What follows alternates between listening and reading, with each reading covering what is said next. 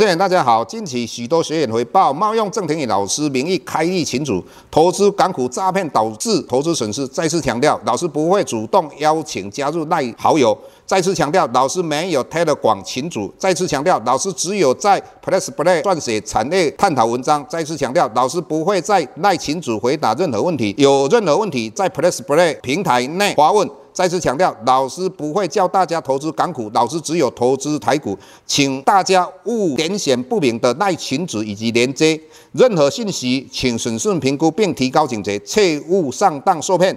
郑重呼吁，请勿盗用郑庭宇老师本人名义发文，冒用他人名义发文，以触犯伪造文书罪，请勿以身试法。接下来本周影片开始，各位大家好，又到我们本周解大盘的时间。那上个礼拜五，我们同样录影的时间，我们看到外资在期货里面的净多单只剩下六千口。那老师一直强调的，在短期里面，我们看到台股的多空变化，最主要是观察外资在期货里面的。多单到底还有多少？那所以我们看到上个礼拜的整个台股跟美股有很大的震荡，当然其中原因就是矽谷银行的事件跟瑞士信贷的一个事件衍生出来，很多银行啊有问题，那这也是造成整个震荡的一个原因。那比较好的就是我们今天看到外资在期货里面的净多单增加了五千多口，也就是说现在已经来到一万口以上，所以。下个礼拜对于整个台股相对走多头会比较有利，除非说美国的大盘就四大指数有大幅度往下跌。除了这之外的话，我认为台股相对是以多头视之哈。那为什么这样哈？我们看到这一次的事件，包括瑞士、系股等银行发生之后，那让我们两年期的公债殖利率从五趴很快速的来到四趴左右。那这个对于整个市场的资金相对是一个有利的，那同样十年期公债殖利率也是一个比较大幅度的往下，那这个整体来讲对股市来讲是有利的。那很多我们的投资人或是我们的经济的一个学者或者专家们，或是我们在华尔街那些，都一直认为说联准会的话，在这个月的应该有可能不升息哈。还有可能降息哈，那老师的看法是这个样子。我们不管矽谷银行和瑞士银行，它本身来讲，它是一个一个单一事件。像瑞士银行，它资本额不到两百亿，那美国要解决好不好解决？当然好解决。瑞士信贷的话，以目前来讲，欧洲的话，注资大概五百四十亿欧元嘛。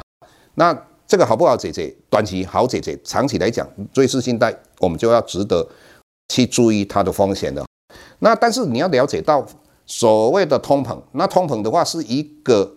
延续性的问题，所以我个人认为，美国三月份同样会升息。那这时的话，它升息，两年期的公债殖利率会很快的往上。那很快的往上的状况之下，那我个人认为，我们一直跟各位分享的二十年公债 ETF，那它就会相对的又一个比较大的一个跌幅的话，如果是这样的话，那我个人认为又是一个买进的好时间。所以这几天的话，我就跟我女儿讲说，你这几天不要去。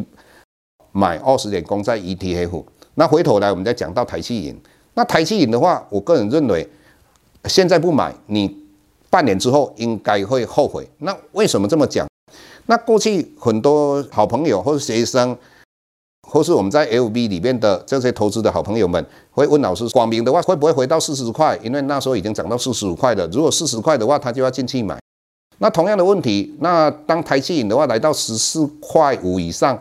或者十四块的时候，很多学员同样会问这些问题说，啊，他会不会来到十三块以下？如果十三块的以下，他就要下去买。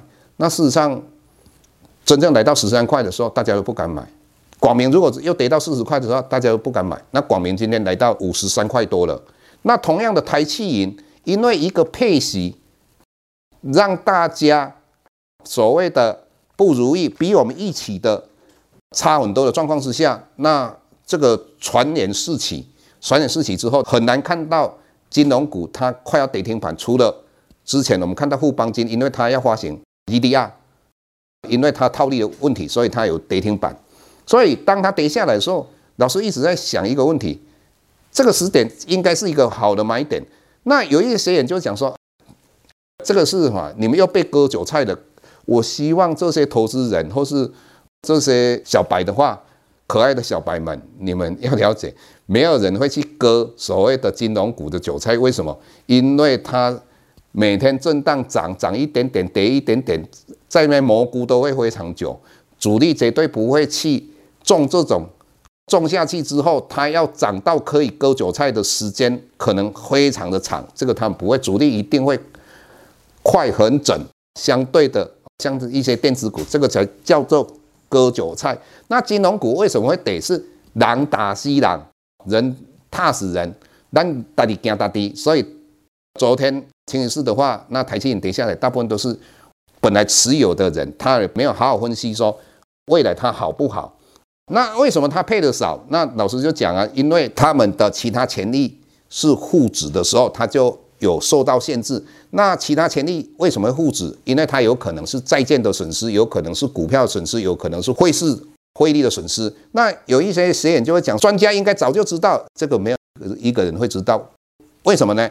一家银行到底有持有多少外汇的部位，有多少债券，有多少股票，再加上它有没有避险等等因素的话，这个太复杂的，所以这个是外行人在讲的话，所以这种东西。我们不是很了解。以目前来讲，十四家金控里面只有第一金，它本身来讲，其他权利是正主的哦，其他都是副主的。再来，我们再探讨台企到底有没有投资的价值。简单的讲，它前两个月零点二九元，以目前来讲，它今年的获利会比去年好很多。所以他们的总经理讲到，只要他们这个债券跌价损失有冲回来的话，明年会配息相对配的增加很多，这增加就对了。所以。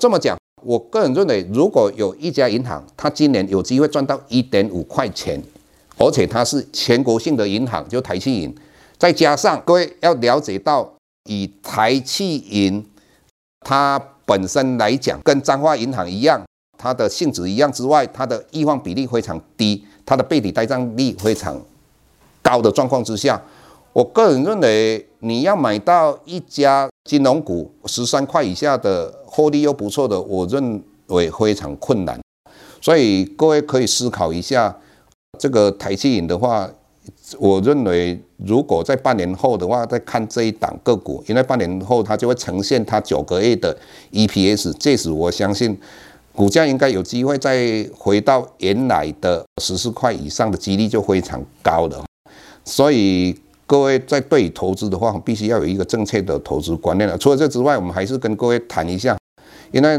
老师在盐湖里面有跟他们合作哈，是老师有一次去他们那边演讲哈，跟他们的主管争取的一个优惠。除了这个之外的话，我们看到以目前整个两年期的公债殖利率是往下的，所以外资在整体来讲，它是在卖金融股跟其他的传产股。那相对的，对电子股，我相信下个礼拜或未来应该比较有利。那所以你如果要了解老师在文章里面跟各位探讨的一些有关于所谓的电子股，那可以订阅我们的平台。谢谢各位。